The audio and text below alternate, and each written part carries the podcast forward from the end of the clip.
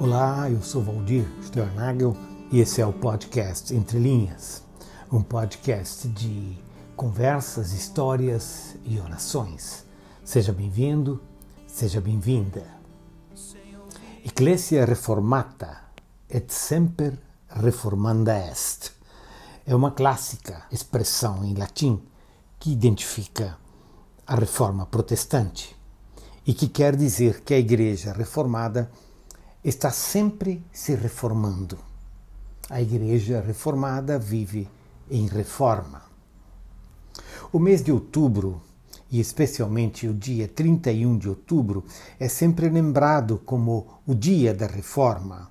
Outubro, o mês da reforma, no qual se celebra a esse acontecimento histórico ao qual eu quero me associar também através desse podcast. Iglesia reformata et semper reformanda est. A necessidade da igreja estar sempre em reforma é uma afirmação que acaba ganhando importância nesses dias nos quais nós vivemos e nesses dias nos quais nós fomos eh, chacoalhados, por assim dizer, até a medula por uma pandemia avassaladora e desestruturante de muitos dos nossos processos tradicionais de viver a fé e de ser igreja. Entre as tantas coisas que se poderiam lembrar nessa memória da reforma, também nestes dias uh, de pandemia, eu queria ressaltar apenas uma das dimensões dessa reforma. De fato, a pandemia ela revelou muita coisa acerca de nós. A pandemia abriu portas e fechou portas. A pandemia nos é, ensinou a importância e a possibilidade é, de viver a fé de uma forma é, comunitária, micro, familiar, Bíblia na mesa, por assim dizer, em torno é, de um, de um copo de suco, de uma xícara de café. A pandemia anunciou a possibilidade da vivência da fé de uma forma simples, de uma forma comunitária, caseira até. Mas isso também significa que a pandemia ela denunciou o nosso templocentrismo. A pandemia denunciou o nosso pastorcentrismo, denunciando dessa forma que nessas últimas décadas, ao experimentarmos um enorme e significativo crescimento das igrejas evangélicas espalhadas por todos, por todos os rincões desse nosso país, nós também acabamos enfatizando tanto o templo, que é esse símbolo né, de uma construção, de um lugar, de um centro. E nós acabamos é, acentuando muito o pastorcentrismo, a imagem é, de uma pessoa central que foi chamada por Deus para nos ensinar os caminhos, os caminhos da fé, revestida, por assim dizer, de uma autoridade indiscutível é, e inquestionável, é, muitas vezes assim apresentada. A pandemia ela ela quebrou esse modelo, por assim dizer, porque ela nos, é, nos recolheu, nós nos recolhemos e de alguma forma a pergunta soou forte: e agora? Como é que a gente é, continua sendo igreja longe do templo? Como a gente continua sendo igreja longe dessa imagem do pastor no centro do templo, nos dizendo como viver a fé? Mas por outro lado, essa pandemia ela abriu a importância de uma igreja caseira a Bíblia aberta na mesa da cozinha e as mãos sobrepostas na oração familiar. Um bonito aprendizado, um importante aprendizado, de alguma forma, uma volta para um jeito simples, familiar, caseiro, convidativo de ser igreja. É importante que a gente não esqueça desse aprendizado, que a gente não esqueça desta experiência. Já agora, eh, em grande parte, vacinados e aos poucos retomando os caminhos de uma sociedade eh, mais aberta, eh, não vamos esquecer de abrir as nossas casas. Abrir as nossas casas sem tirar as nossas Bíblias das nossas mesas e sem abrir mão das mãos sobrepostas em oração. A reforma protestante, ela nos ensina o caminho dessa igreja. Essa, a reforma protestante, ela nos ensina o caminho é dessa fé que se vive no universo da casa, no universo da pequena comunidade, na convivência comunitária.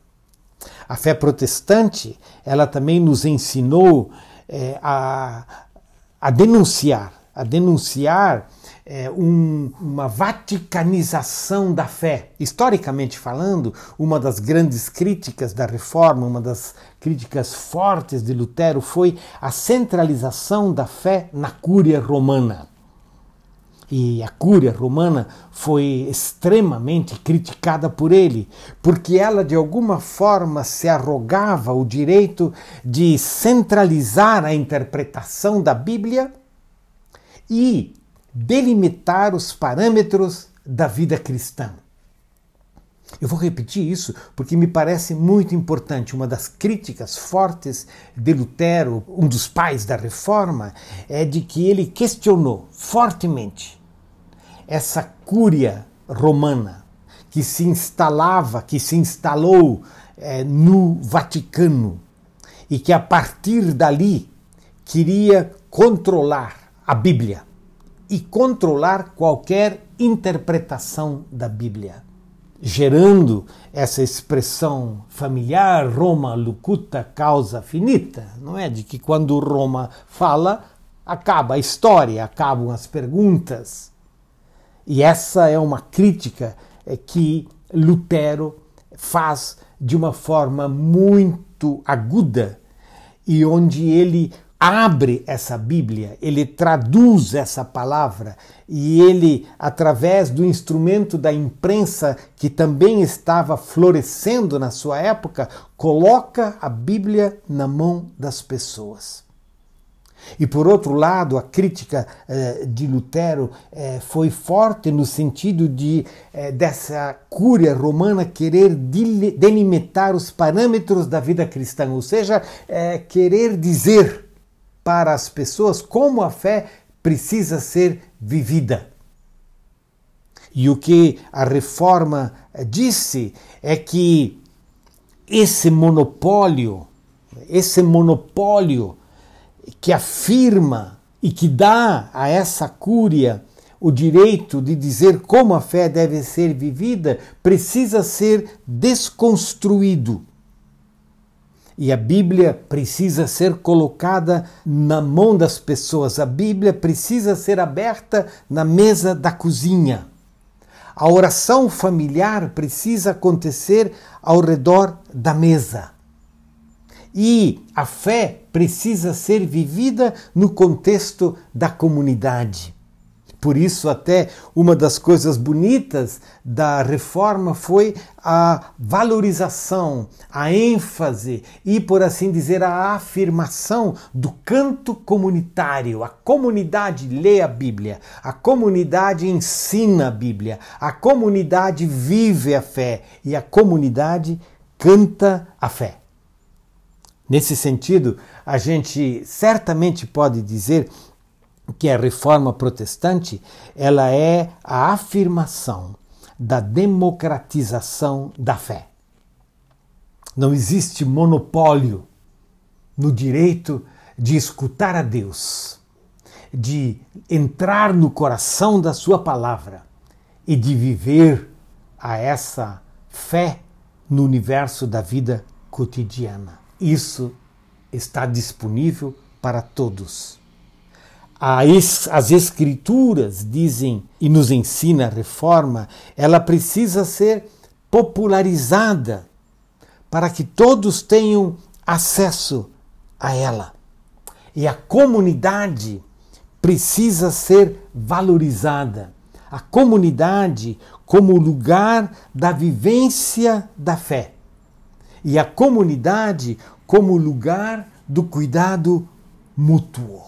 É bonito, é importante resgatar esses valores dessa, dessa palavra que está disponível para que todos a recebam, a acolham e a vivam. E a comunidade cante essa palavra, a comunidade viva essa fé e a comunidade dê testemunho daquilo que Deus faz no seu próprio meio e daquilo que Deus sempre de novo faz de forma renovada e afirmativa entre nós. A reforma quer ser lembrada como esse processo de democratização da fé e de popularização do acesso às Escrituras.